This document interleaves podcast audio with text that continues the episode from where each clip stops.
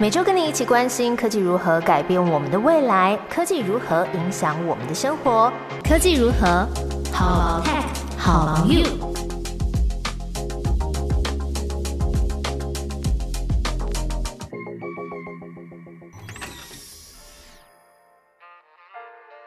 Hello，大家好，我是 Momo。科技如何？每周跟你聊有趣的科技与生活的大小事。今天要跟大家聊的是飞向宇宙、浩瀚无垠的台湾自制火箭跟火星。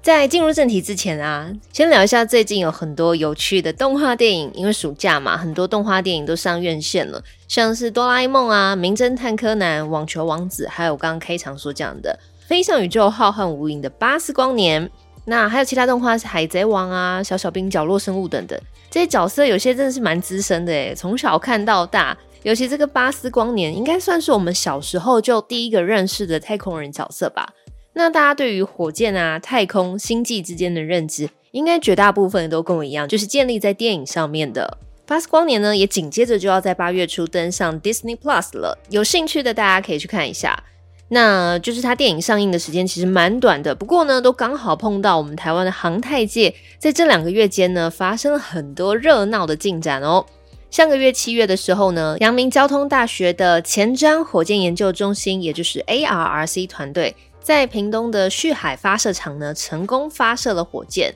那这个发射呢，历经天气不好啊，还有器材问题，真的是一波三折才成功。那这次的火箭呢，是世界第一个。有导航控制系统的混合式火箭叫做 HTTP 三 A。那 ARRC 这个团队呢，主要的研究项目是具飞行导航控制能力的混合式燃料探空火箭。那不需要用发射架辅助来导引飞行，就可以垂直起飞。那么经由自主研发的这个飞行导航控制、推力大小还有推力的向量控制系统，来调整它的飞行路径。所以呢，在七月这个 HTTP 三 A 的这个测试重点，就是包含了推进技术、飞行导航的控制技术，还有地面支援的系统，跟火箭降落伞的回收系统。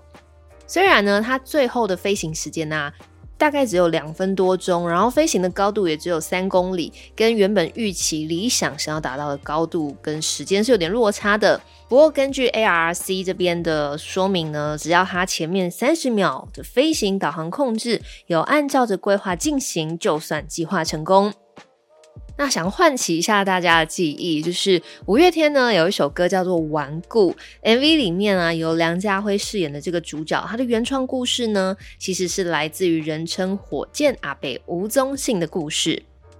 这位阿北呢，他就是刚刚讲到的这个阳明交通大学前瞻火箭研究中心 ARC 的创始人，也是兼主任。那目前他是借调到国家太空中心做主任来服务。那七月这一次的这个旭海发射场的发射啊，对吴宗信主任呢，他也是有一种看着自己心血的这种感动。因为阿贝当年从这个国外读完航太博士之后，就回台湾担任这个国家太空中心复原救援。那也开始在学校里面开课，跟学生们呢，就是用手边现有的一些设备啊、工具啊，自己自制器材，然后跟朋友借闲置的空地来发射他们自制的火箭。那努力了几十年，到现在，终于这个 ARC 的团队目前有扩大了。现在团队里面有正职的工程师、硕博士生啊、大学生等等。那这个吴忠信主任就说，这次七月的发射呢，就是让这些小孩子登短狼，那他自己也登老狼了，这样。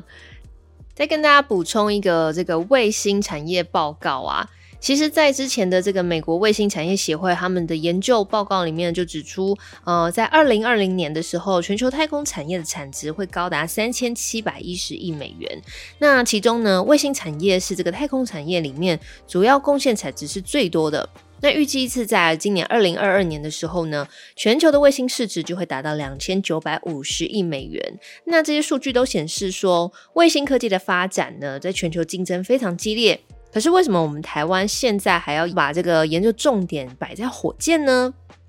嗯，很多人会质疑吴宗信阿贝的研究，他们说，诶，火箭只占太空产业总值大概两到三趴吧，既然产值那么少，为什么还要辛苦研发呢？可是啊。有了火箭，才有机会再送自己的卫星上太空啊！吴宗信阿北曾经形容说，呃，美国发射火箭的频率就像是随叫随到的 Uber，整天蹦蹦蹦。那我们台湾呢，是搭一年来一班的 bus。那之后我们要怎么追上别人呢？这不可能嘛！练功的能力一定就会差很多。所以，拥有自主发射火箭的能力也很重要。那比如说，马斯克的 SpaceX，他们就是先将火箭发展起来，那接着才有星链 Starlink 的卫星服务。透过这样的过程呢，来达成太空产业的一条龙。所以，如果有自己的能力可以发射火星，那么对于太空的相关设备验证频率就可以得到显著的提升，整个台湾太空的产业链也才能加快来进步。而吴宗信主任呢，现在他服务的这个国家太空中心，最近呢也准备要送台湾自主研发的这个猎风者 Triton 卫星，要去别的国家搭 Uber 上太空。那接下来在完成后续一系列环境测试跟功能测试之后啊，预计最快就是明年第一季的时候，会在法属圭亚那的太空中心来搭乘法国亚利安太空公司的织女星 C 型火箭发射升空。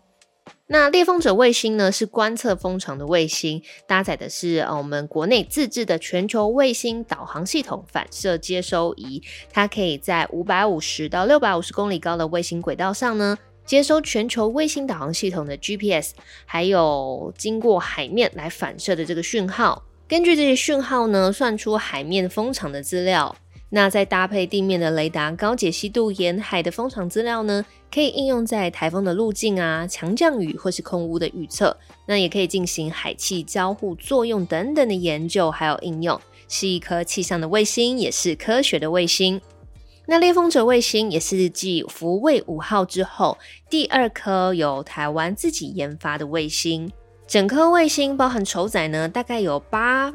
百分之八十二是台湾自己研发制造的，如果加上地面设备啊，那大概是有超过二十家的台湾研发单位跟厂商来参与。猎风者卫星升空之后呢，也就可以验证有台湾自主设计至少十项的关键的元件跟技术。那这里呢，阿贝又有一个很有趣的形容，他说：“哈，这个也显示啊，台湾的太空产业发展是从婴儿在地上爬的阶段，现在已经来到可以到处跑的年纪了。”因为台湾的代工产值其实大家有目共睹，那既然有着这个前端制造业的雄厚实力，也有陆续接上线的国内外的厂商订单，所以吴宗信阿北他曾经说啊，全世界呢有几个国家可能会成为太空强国，像是美国啊、日本还有韩国，不过呢，台湾也是有机会的哦。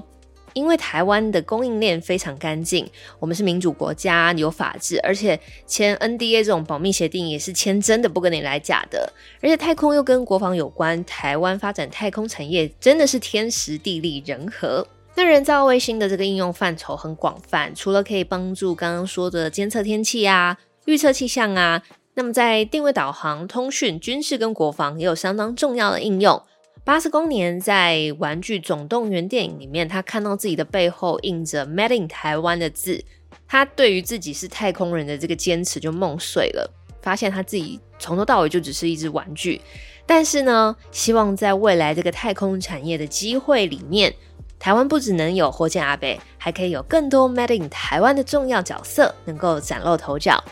今天科技如何？跟你介绍太空跟火箭的主题就到这边。更多详细的文章资讯还有专访内容，我会放在节目资讯栏的科技大观园文章里面，大家可以参考看看。下一集我们再见喽，拜拜。